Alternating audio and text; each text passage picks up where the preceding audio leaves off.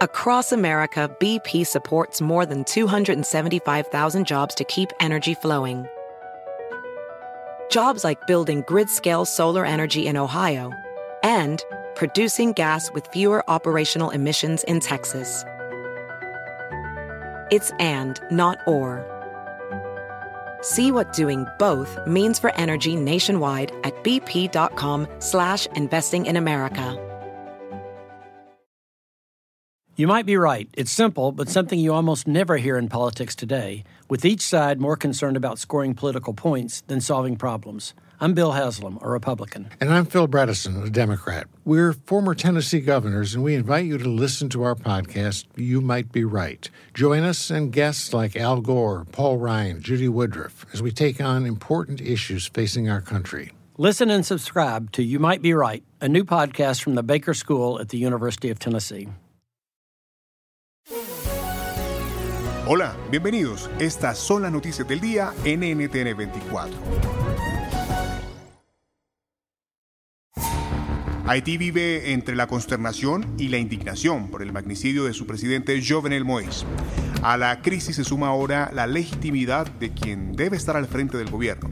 Hablamos con Matías Pierre, ministro de Elecciones de Haití, quien desestima que el crimen sea por las investigaciones en contra del narcotráfico y apunta a otras líneas.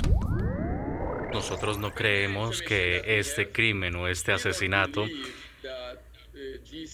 esté probablemente vinculado a algún asunto del narcotráfico. Yo creo que el objetivo era claro. La agenda del presidente era la electricidad y ciertamente muchos de intereses personales grupos de personas que estaban controlando el Estado, el gobierno, por grandes contratos estatales. Estas personas han estado combatiendo al presidente desde 2018, así que eso es un hecho. A esta incertidumbre se suma la violencia que comenzó a verse en las calles de Haití. ¿Cómo está el país en estas duras horas? El reporte sobre la situación de orden público y de bandas criminales desde Puerto Príncipe con Alexander Joseph Galvez, periodista de investigación en terreno. Bueno, primero porque en Haití cada líder de la Buzana ya tiene un grupo. El gobierno tenía su grupo, eh, todos los partidos políticos tienen su grupo, pero eh, de repente eh, estas pandillas tienen mucha fuerza porque hay muchas personas en Haití que traen armas de guerra eh, de todo calibre hacia de Miami hacia Haití y por lo tanto eh, el control de no tener marina de guerra, la aduana está abierta, todo abierto y eso viene a desbaratar las pocas cosas que habían de institución en Haití y este los bandidos eh, cuando los parte y eso es el Ahora, ¿qué está pasando? Bueno, eh, un momento eh, inquieto, estamos viviendo en Haití, y yo pido directo, señores, una fuerza multinacional. Sobre las capturas en torno al magnicidio, el primer ministro de Haití y el presidente de Colombia, Iván Duque, sostuvieron una conversación. El país caribeño pidió ayuda al sudamericano en la investigación que involucra a exmilitares. Analizamos qué hay detrás con Fernando Corcho, analista en inteligencia y seguridad. Bueno, buenas noches, Andrea, desde aquí, desde, España. Bueno, evidentemente, por las noticias que llegan ahora mismo a, la Unión Europea, a España, seguramente ha sido un conjunto de mercenarios exmilitares eh, colombianos interesados o con intereses partidistas por parte de corruptos, como usted decía antes, eh, en Haití, los que han compuesto este magnicidio y los que lo han ejecutado. Yo creo que realmente el problema está en a quién beneficia. Y a quien beneficia es a quien le beneficie la desestabilización en Haití. También escuchamos la voz de José Obdulio Espejo, coronel en retiro del Ejército de Colombia. ¿Por qué buscan militares colombianos? Y hay una razón muy específica, es que estamos considerados como los combatientes del mundo, especialmente aquellos militares que tienen especialidades en fuerzas especiales. Desconozco la hoja de vida de estos eh, eh, ciudadanos colombianos que fueron miembros de las fuerzas militares que fueron capturados por las autoridades haitianas para decir si tienen esas capacidades o no.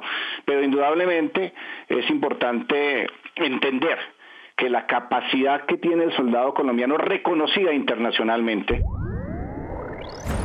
Y sumamos a este debate a José Antonio Colina, militar en retiro de la Fuerza Armada Nacional Bolivariana de Venezuela.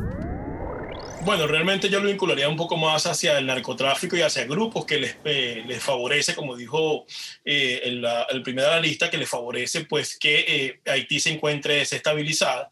Lo que llama la atención en este caso, y ahí hago, hablo un poco, agarro un poco lo que ha dicho el coronel colombiano, el ex coronel colombiano, es que al, final del día no sé por qué tuvieron que contratar a ex miembros de las Fuerzas Armadas colombianas y por qué lo harían. Entonces, en este caso, yo creo que las autoridades haitianas lo que tienen que hacer es aceptar la ayuda de Estados Unidos ya han detenido a un par de ciudadanos eh, haitianos eh, americanos eh, que están involucrados en el hecho y también ver la conexión porque estos ex militares colombianos aceptaron ir a cometer este magnicidio porque sin duda alguna yo estoy consciente de que los militares colombianos tienen una gran experticia y tienen una gran experiencia en combate.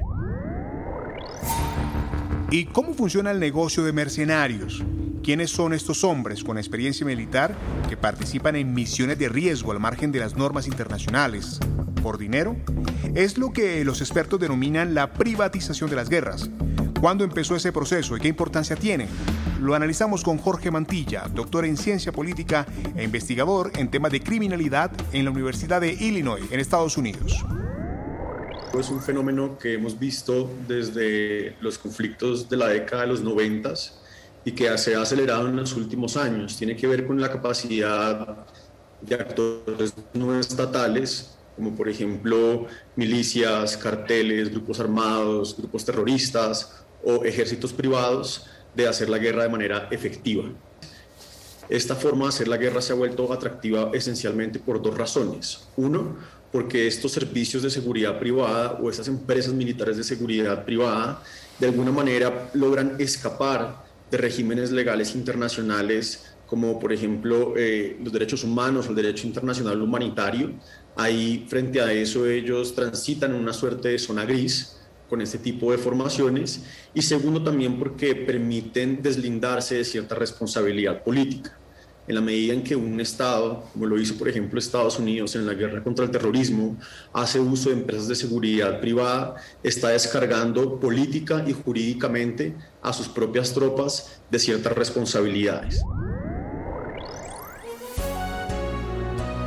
Si te gustó este podcast, puedes buscar más de nuestro contenido en nuestra página web www.ntn24.com. En NTN24 tenemos una red de corresponsales en las Américas que nos permite tener acceso de primera mano a toda la información y hacer análisis sobre los eventos más importantes de la región. Qué gusto estar con ustedes. Yo soy Hugo Vecino, en Twitter arroba Hugo Vecino. En el podcast de NTN24 te informamos y te acompañamos.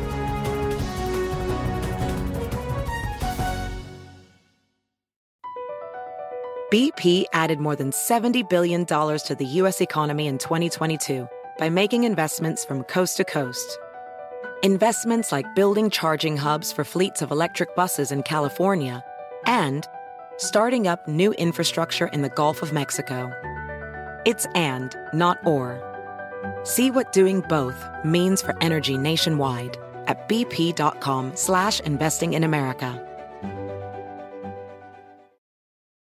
You might be right. It's simple, but something you almost never hear in politics today, with each side more concerned about scoring political points than solving problems. I'm Bill Haslam, a Republican. And I'm Phil Bredesen, a Democrat. We're former Tennessee governors, and we invite you to listen to our podcast, You Might Be Right. Join us and guests like Al Gore, Paul Ryan, Judy Woodruff, as we take on important issues facing our country. Listen and subscribe to You Might Be Right, a new podcast from the Baker School at the University of Tennessee.